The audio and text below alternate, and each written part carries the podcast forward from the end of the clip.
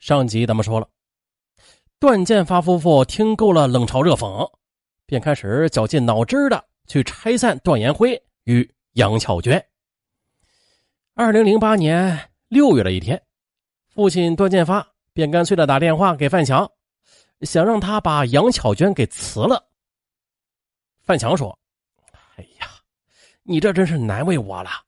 说实话啊，他们两个工作非常出色的。”如果我把杨巧娟给辞退了，那段延辉肯定也得走啊，这样我就一下子失去了两个人才呀。再说了，现在的年轻人没有我们这代人那么多条条框框了，你就随他们去吧，也许他们玩玩还就分了呢。可是段建发他却听不进这些啊，坚持请老朋友帮忙。范强没有办法，只好将此事告诉了段延辉。段延辉立马回家质问父亲：“爸，你这是侵犯人权，你知不知道？人家一个女孩干得好好的，你凭什么依靠自己的关系去剥夺别人的工作呀？你要是敢把她弄走，我也辞职。世界这么大了，我就不信容不下我们俩。”段延辉就这样气呼呼的走了。段建发半天平静不下来，可是由于担心儿子失业，他只好放弃了这个想法。不过最担心的事还是发生了。二零零九年七月底，儿子段延辉突然回家说啊，想跟杨巧娟结婚，而且要办一场浪漫的奥运婚礼。他的父亲非常惊讶，哎，不对，你们这才不是刚认识四个月呀？结婚那可是一辈子的事啊！啊，不允许你胡来的。可是段延辉却坚定的说：“我和他是真心的啊，那个啥。”是我们的真爱，我们在一起很开心，这就 OK 了。再说了，将来的事情谁能够说得清楚啊？你和我妈结婚的时候，能想到现在你们的感情会变质吗？哎呀，你这个逆子，我要剁死你！事后，母亲詹竹群劝儿子是这样说的：“儿子，你既然讨厌你爸包二奶，那你为啥还要跟一个二奶在一起啊？”可段延辉却说。妈，你又误会我的意思了啊！我不是怪罪爸，也不是帮你，我只是想说，这一对情侣或者夫妻很难保证一辈子都是相互忠贞的呀。我也不认为所有的二奶都是坏人呢，他们也是人，也有自己的尊严和感情的。哎，听了儿子的大道理，母亲愣了半天。啊，二零零九年八月十九日。段建发夫妇叫来了许多亲戚，轮番劝阻段延辉，可是段延辉不为所动。段建发便愤怒的问：“我就奇怪了，他到底有什么值得你去爱的？啊？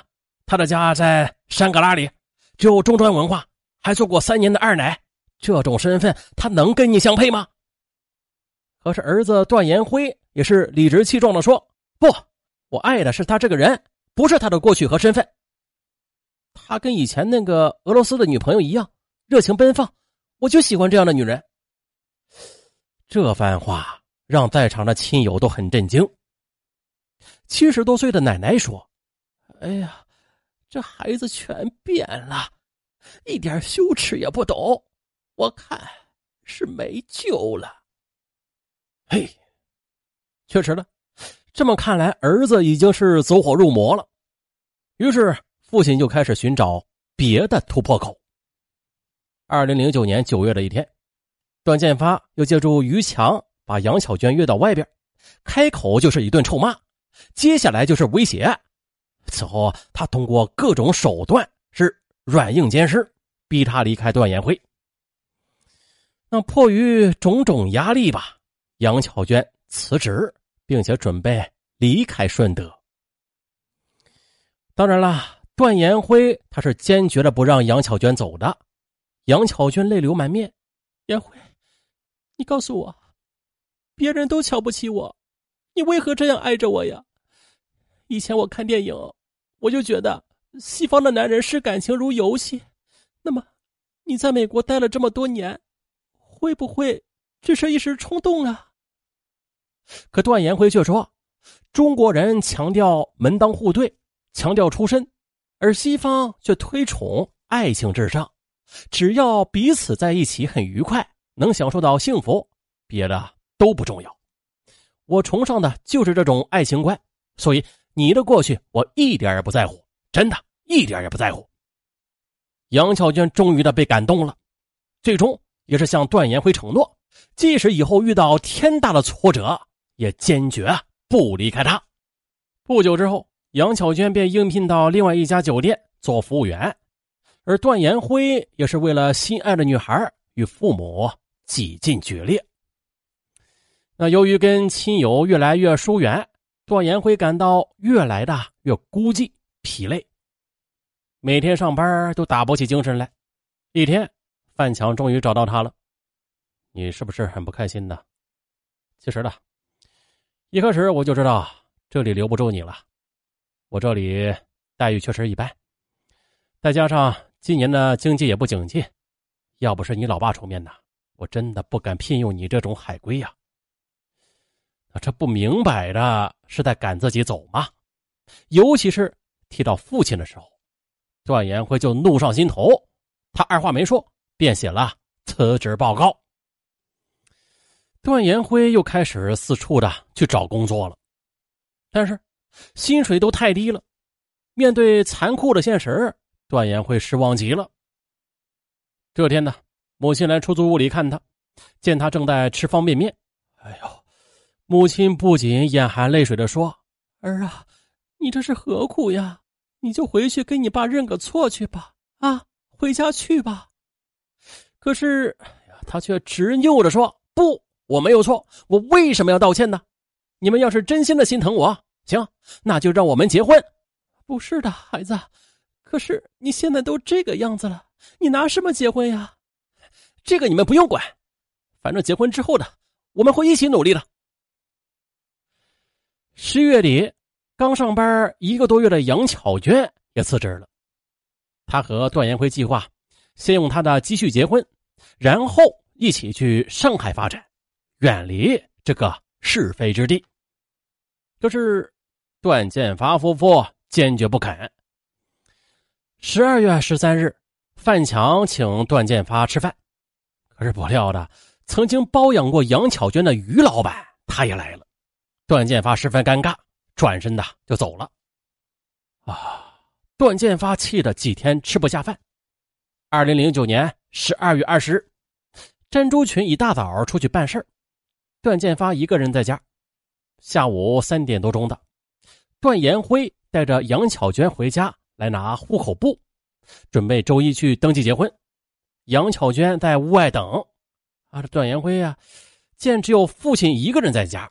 这话都懒得说，进屋就去四处翻找那个户口簿，因为找不到，他只好去找父亲要。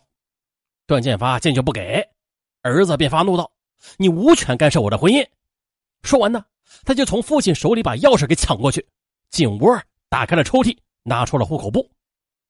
可出来时，父亲段建发却紧紧的抱住他，几近哭求的说：“儿子，你不能和他结婚呐！你要是把他娶回来。”日后我这张老脸可往哪搁呀？段延辉却说：“你觉得脸上无光，那是你的事反正我就是喜欢他，我一定要跟他结婚。”说完，段建辉一把就甩开父亲，出了门。而这时的气上心头的段建发从屋里拿出一瓶用来清除这门窗铁锈的硫酸，就往外冲。追上了这一对年轻人之后，他扬手就把硫酸往杨小娟身上泼，同时大骂。杨小娟，我早就警告过你，可你就是不听，我要让你后悔终生。儿子段延辉迅速报警，邻居们也纷纷跑来帮忙。很快的，杨巧娟被送往佛山市顺德区人民医院去治疗。经医生诊断，杨巧娟的颈部上背部被硫酸烧伤达百分之七十，而段建发当日的被刑事拘留。杨巧娟住院之后的段延辉天天呢在医院里守护她，并且跪着向她发誓：“你放心，不管怎么样，我都一定会娶你的，一定会帮你整容的。”这时，众多亲友也是纷纷的劝段延辉替父亲说情，以减轻惩罚。可是段延辉他却哭着道：“让我替他说情，他什么时候替我想过呀？我谈个女朋友，他不许；我要结婚，他不肯，还用硫酸来毁掉我心爱的女人。要知道，他毁掉的是我的幸福啊！这是一个父亲该做的吗？二零一零年四月二十七日，佛山市顺德区人民法院作出一审刑事附带民事判决。段建发犯故意伤害罪，被判处有期徒刑三年，赔偿受害者八点六万元。这父母之命，奉旨成婚，这些曾经是传统时代年轻人的宿命。所以啊，在这一个世纪以来的，我们也都是不断的去冲决这种宿命。于是呢，当下的婚姻自由已经成为年轻人的信念了，也为多数父母所认同了。可是，今天这个案子，啊，这个棒打鸳鸯的案子，啊，却恰恰相反。啊本案中的父母，就像绝大多数的中国父母一样吧，为了孩子可以说是倾其所有，花光所有积蓄也在所不辞。可是，在这种牺牲的背后，大家不知发现没有，他呀，却隐瞒着父母那种蛮横的意志。他们要规划设计孩子的人生，包括他们的爱情与婚姻。当然。当这种意志能够顺利的实现的时候，他们也是温情的。可是，一旦遇到阻力或者南辕北辙，他们就会运用巴掌，甚至动用硫酸，而不惜以身试法，实属不可取。再加上本案中的主人公他自己曾经包养过二奶，却对二奶不屑，也就是说呀，父亲的立场既虚伪又虚弱。再说儿子啊，在女朋友被毁容之后的依然是不离不弃，因此呢，这里面有人性的光芒。好了，本案就到这儿，咱们下期再见。